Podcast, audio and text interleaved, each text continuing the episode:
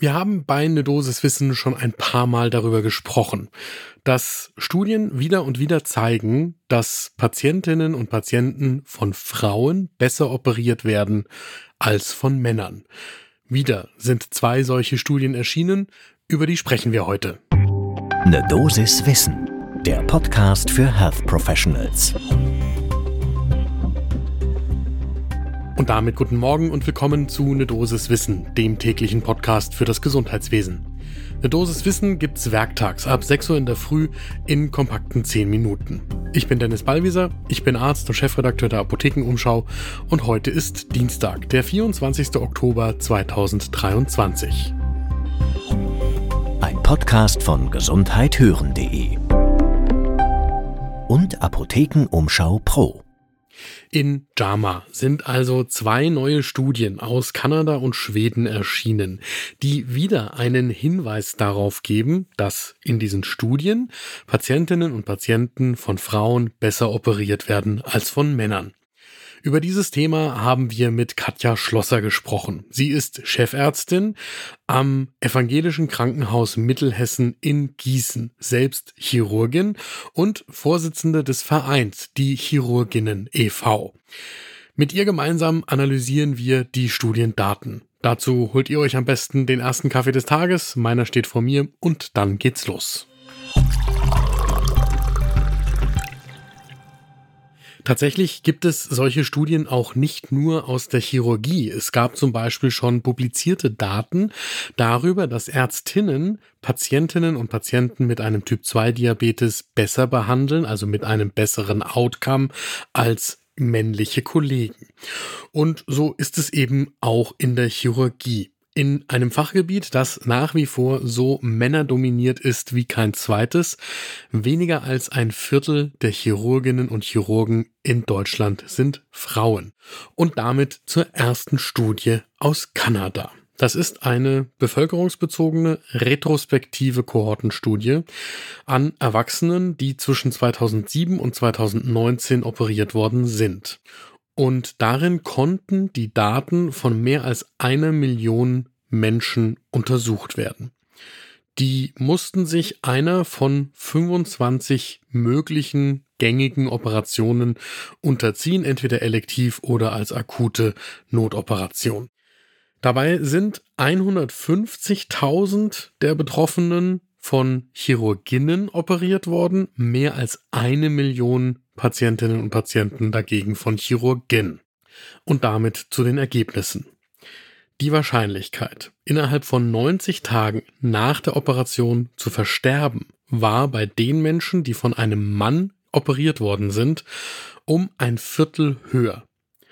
Die Wahrscheinlichkeit, innerhalb eines Jahres zu sterben, immer noch um knapp ein Viertel, 24 Prozent höher, als bei den Menschen, die von einer Frau operiert worden sind.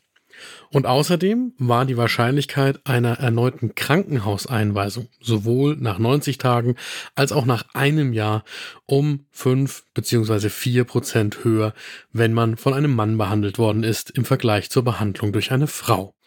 Schlussendlich die Wahrscheinlichkeit von Komplikationen nach 90 Tagen und innerhalb eines Jahres war bei den von Männern behandelten Patientinnen und Patienten um 9% erhöht. Das schlechteste Outcome in dieser Studie bei den postoperativen Ergebnissen hatten Frauen, die von einem Mann operiert worden waren. Und das heißt im Ergebnis nichts anderes als, dass die Chirurginnen in allen Belangen die besseren Ergebnisse erbracht haben für ihre Patientinnen und Patienten.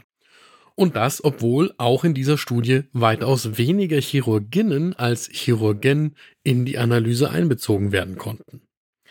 Und damit zur zweiten Studie aus Schweden. Das ist eine bevölkerungsbasierte Kohortenstudie mit Daten von 2006 bis 2019. Dieses Mal geht es nur um eine Operation, und zwar die elektive oder akute Gallensteinentfernung.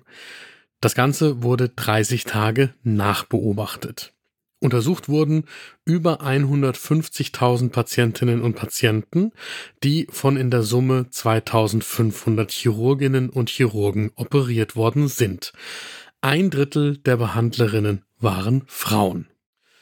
Und auch hier ist es so, dass im Ergebnis mehr Komplikationen nach den Operationen durch Chirurgen auftreten, sowohl chirurgische als auch insgesamt Komplikationen und die Patientinnen und Patienten nach den Operationen durch die Männer auch längere Krankenhausaufenthalte benötigt haben. So, und jetzt wollten wir von Katja Schlosser von Die Chirurginnen e.V. wissen, wie sie diese Studienergebnisse einordnet. Zunächst mal, das sind Studien, die nach Operationsart, Alter der Operateurinnen und Operateure und der Erfahrung stratifiziert worden sind. Das heißt, immerhin, diese Studien haben deutlich mehr Details berücksichtigt als vorangegangene Studien. Allerdings, und das ist jetzt wichtig, an der Studie so, an beiden Studien lässt sich nicht ablesen, ob Frauen die besseren Chirurginnen und Chirurgen sind. Denn das hängt, und das ist Katja Schlosser auch wichtig, von vielen Faktoren ab. Also zum Beispiel davon, wie viel Talent jemand mitbringt, wie gut die Person ausgebildet wird und, und, und. Und die Frage, warum in den Studien die Frauen komplikationsärmer operiert haben als die Männer, die ist nicht einfach zu beantworten. Es gibt, sagt Katja Schlosser uns, publizierte Evidenz dafür, dass Ärztinnen anders kommunizieren als Ärzte, sich auch mehr Zeit nehmen für die Patientinnen und Patienten und auch für ihre Operationen. Das war übrigens in der zweiten Studie aus Schweden auch ein Teil der Ergebnisse. Die Ärztinnen haben länger gebraucht für die Operationen als die Ärzte. Allerdings haben sie auch bessere Ergebnisse erzielt. Katja Schlosser glaubt nicht, dass allein die untersuchten Eigenschaften in den Studien maßgeblich dafür sind, warum die Frauen hier besser abschneiden und das heißt, es braucht noch mehr Untersuchungen.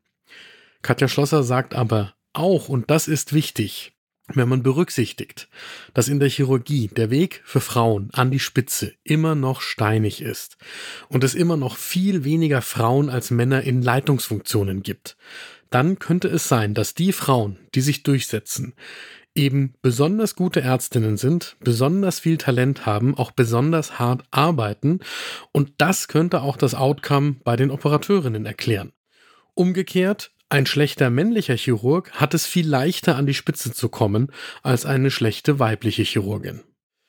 Und dann, schlussendlich, sollte man auch noch diese besseren Kommunikationsfähigkeiten berücksichtigen, die auch einen Effekt haben können. Wer schon mal im OP gearbeitet hat, der weiß, dass die Kommunikationsfähigkeit aller Beteiligten mit über Wohl und Wehe der Patientinnen und Patienten entscheidet. Und da ist es eben ebenfalls publiziert, dass Frauen besser kommunizieren als Männer in bestimmten Situationen. So, mein Fazit, da schließe ich mich Katja Schlosser an, ist, dass der Erkenntnisgewinn aus diesen Studien immer noch überschaubar ist, weil wir zu viele Faktoren noch nicht untersucht bekommen haben. Allerdings, und da möchte ich auch Katja Schlosser das Schlusswort lassen, es ist wichtig, dass diese Studien publiziert werden und dass wir darüber sprechen, denn es ist auch heute, Stand Oktober 2023, immer noch so, dass viel zu wenig Frauen sich für die Chirurgie entscheiden, weil sie als erstes gesagt bekommen, aber du willst doch Kinder. Darüber sind wir immer noch nicht hinweg und solange das immer noch so ist, müssen wir weiter darüber reden. Das war eine Dosis Wissen für heute. Die nächste Folge gibt's morgen ab 6 Uhr in der Früh, überall da, wo ihr Podcasts hört. Und wenn euch die heutige Folge gefallen hat, dann empfehle ich euch eine besondere Folge von Frau Doktor übernehmen Sie. Meine Kollegin Julia Rotherbel hat mit Katja Schlosser von Die Chirurginnen e.V. ein ausführliches Gespräch geführt. Im Juni 2022, das war die zweite Folge der Podcast-Reihe Frau Doktor übernehmen Sie.